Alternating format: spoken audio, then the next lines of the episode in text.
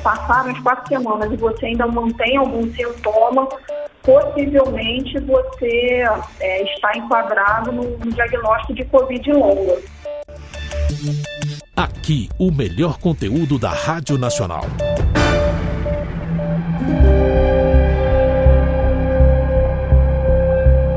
Sequelas podem surgir meses após resolvido o quadro agudo da Covid-19 e podem ser de natureza hematológica, cardiológica, neurológica, dermatológica ou psicológica. A gente conversa sobre isso com a doutora Joelma Dominato, que é cardiologista e coordenadora do Centro de Reabilitação Cardiopulmonar do Hospital de Clínicas do Ingá. Eu sou Glaucia Araújo e você confere no Sintonia Nacional, na sua Rádio Nacional.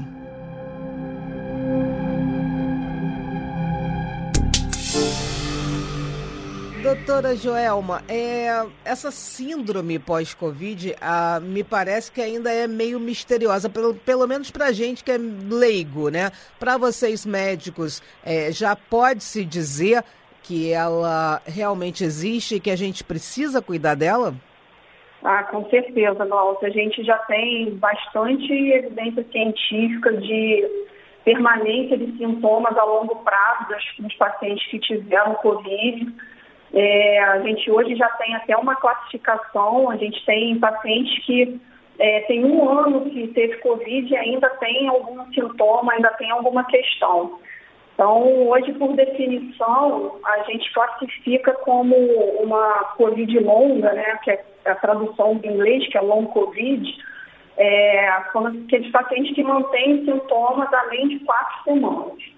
Então, você conta o primeiro dia de sintoma da Covid, passou quatro semanas, passaram as quatro semanas e você ainda mantém algum sintoma, possivelmente você é, está enquadrado no, no, diagnóstico de Covid longa.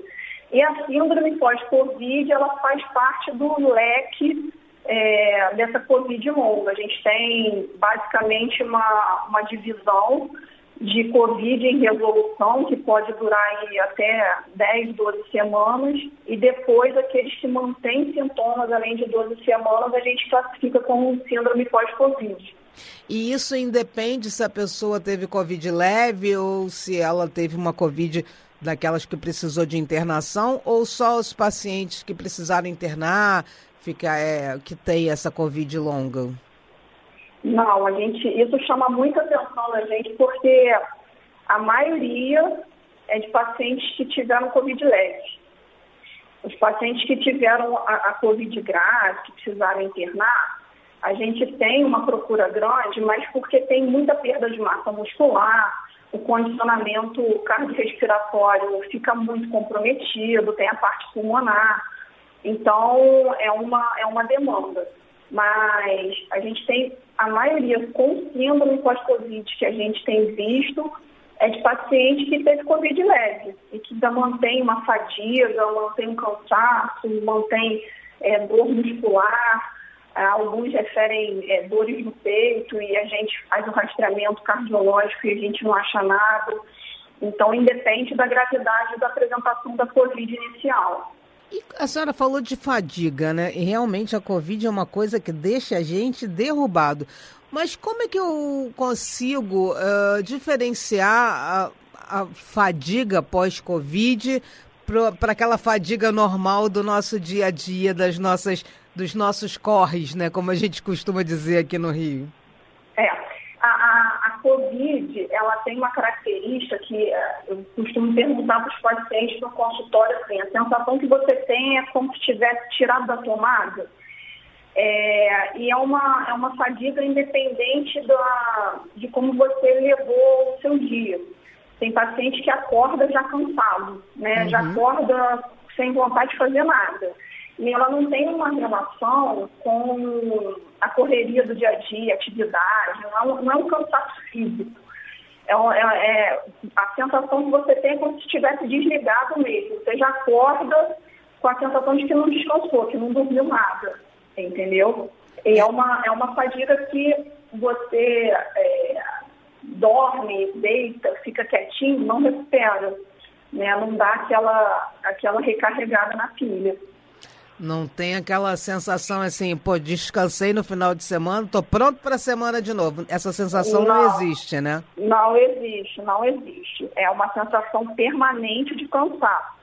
É, a gente tem, tem também a fadiga em graus é, variados, né? A gente tem gente que não consegue, que não está conseguindo cozinhar. Uhum. Tem gente que teve que entrar de licença porque não consegue trabalhar.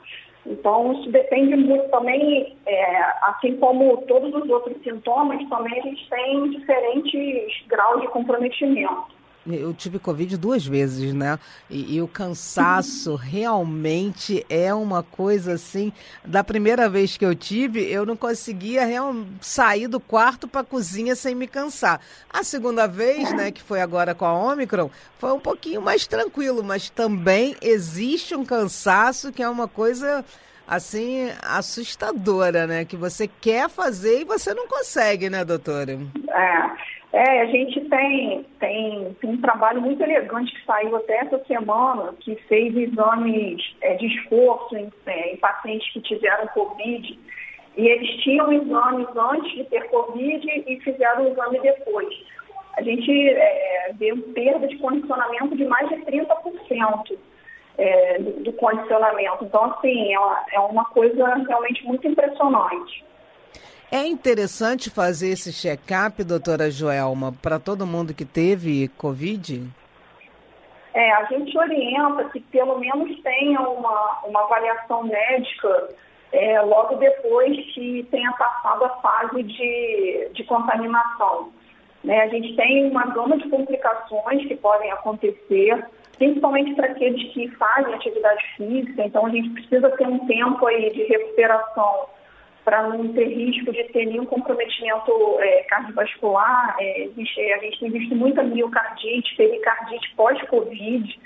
Então, a gente sabe que se começar a, a, fazer atividade física de uma forma precoce, a gente aumenta as chances de, de ter alguma complicação cardiológica. Então, a orientação é de fato passar por uma avaliação e não necessariamente vai ter que fazer algum exame. Né? Hoje a recomendação é uma consulta, o exame físico e um eletrocardiograma, tendo tudo normal, essa pessoa está liberada para seguir a vida. Pacientes idosos têm mais chance de ter essa Covid longa, pacientes é, com sobrepeso, pacientes com problemas cardiológicos, pacientes com é, problemas vasculares ou não? Qualquer pessoa pode ter essa Covid longa. Não, qualquer pessoa pode ter. É, a gente sabe que aqueles pacientes que têm alguma comorbidade, eles têm mais chances de ter é, a permanência de algum sintoma depois.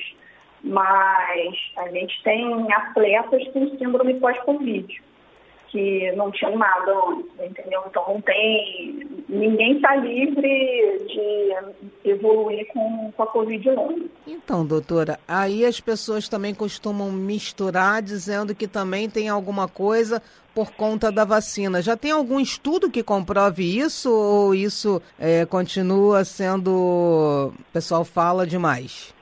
É, o que a gente tem da vacina é, é, a comprovação científica do benefício da vacina perante a redução de evolução de gravidade, de mortalidade e, dependendo da vacina, uma redução considerável de contaminação, né, de, de contágio.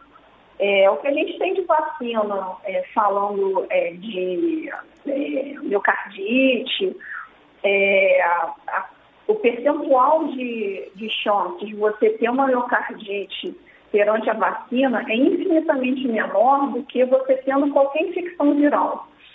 Então, por exemplo, o trabalho maior com vacina para miocardite foram 11 casos em 8 milhões de doses aplicadas. Então, isso é uhum. muito pouco. E são casos com evolução benigna, que não tiveram maiores complicações, não precisaram de internação, não ficaram com sequelas.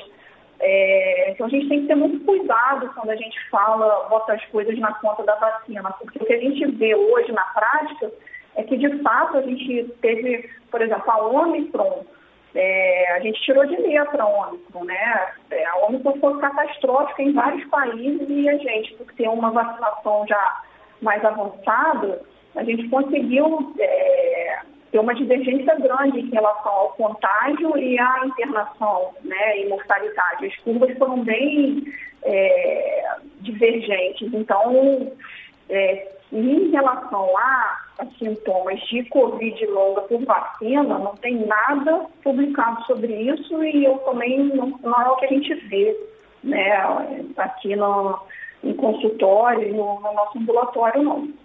Doutora, paciente com Covid ou síndrome pós-Covid é, pode ter agravamento de doença vascular também? Tem relação uma coisa com a outra? A gente recebeu uma pergunta aqui. É, a gente tem já algumas evidências, é, evidências, é, como que eu vou dizer, observacionais, tá? A gente tem alguns trabalhos já mostrando uma incidência aumentada de hipertensão e a gente vê bastante isso na prática, pacientes que eram hipertensos, tiveram Covid e a pressão deu uma descontrolada, ou pacientes que não eram hipertensos e abriram uma hipertensão. Né? É, eu faço parte de um grupo de pesquisa na UF, a gente tem visto isso em alguns pacientes. E, e saiu recentemente também um trabalho fazendo uma correlação com diabetes. Né? Então, é, é, possível sim que a gente tenha evidências mais robustas aí nos próximos meses, comprovando sim um, um aumento do risco cardiovascular. Sim. É, na verdade, já se sabe muito sobre a Covid, mas ainda tem muita coisa para se descobrir, né, doutora? Ah, com certeza. A gente já está bem melhor do que há dois anos atrás, né? Mas eu acho que agora a gente, a gente vai começar a entender melhor os casos com evolução mais arrastada. É, a gente teve um, um, um, ganho aí em relação à ciência que as pessoas estão procurando, estão é, se interessando em participar dos trabalhos, né, de serem voluntários. A gente tem muita dificuldade com voluntário, né? Quando a gente fala que vai testar uma medicação, todo mundo corre. Mas como é, é uma doença nova e, e, as pessoas de fato estão se sentindo mal, né, estão tendo alguns sintomas que realmente está comprometendo a qualidade de vida, a gente está tendo bastante procura para ajuda nessa, nessa nessas descobertas. Então, a gente tem muita coisa é, para aprender ainda da Covid, com certeza. Certo. Doutora, então, para quem teve Covid, para quem tem Covid, para quem ainda vai ter Covid, é, o ideal é que passou aquele dia, aquele prazo, né, de você ficar recolhido, é que faça uma bateria de exames, um check-up, é, principalmente se persistirem alguns sintomas, né? Isso, com certeza. Com certeza tem que passar por uma avaliação médica. É, e aí os exames a gente faz é, direcionado se tiver algum sintoma ou, ou alguma queixa, entendeu? Tem uh, sintomas que são típicos para a gente acender a luz de alerta? Tipo, a, a senhora falou de fadiga, mas tem algum outro? É, a fadiga, ela entra como sintoma é, mais comum da síndrome pós-Covid. Uhum. A fadiga vem em primeiro lugar e palpitação vem em segundo lugar. A gente tem muito, muito comum também a dor de cabeça, é outra queixa, e dor muscular. Mas o, o, o sinal de alerta para a gente continua sendo, uma procura mais precoce, continua sendo a dor no peito, sensação de falta de ar, eventualmente algum desmaio. A gente tem aí já também comprovado que a Covid é, causa um desbalanço no sistema nervoso autônomo. Então, um desbalanço naquele, na parte que acelera, que libera adrenalina e, e a parte que freia, só para ficar mais fácil o entendimento. E aí, com isso, a gente tem arritmias, tem pacientes que desmaiam. Então, esses são os sintomas de alerta para uma procura o mais rápido possível, é, para uma avaliação. Doutora Joelma, mais alguma coisa que a gente precisa mencionar? Ah, eu acho que, que o grande recado é que, é, primeiro que a pandemia não acabou, né? É, acho que se alguém é, é, teve Covid, acho que procure seu médico para uma avaliação. Aqueles que ainda mantêm sintomas, é, procurando o médico, acho que é, conversar sobre atividade física, fisioterapia, direcionado, que é muito que a gente faz aqui na reabilitação, isso ajuda bastante né? A gente é, deu um, benefício muito grande pacientes que ficaram internados, que têm uma perda de massa muscular absurda, é uma doença que consome muito músculo nesses pacientes que estão internados.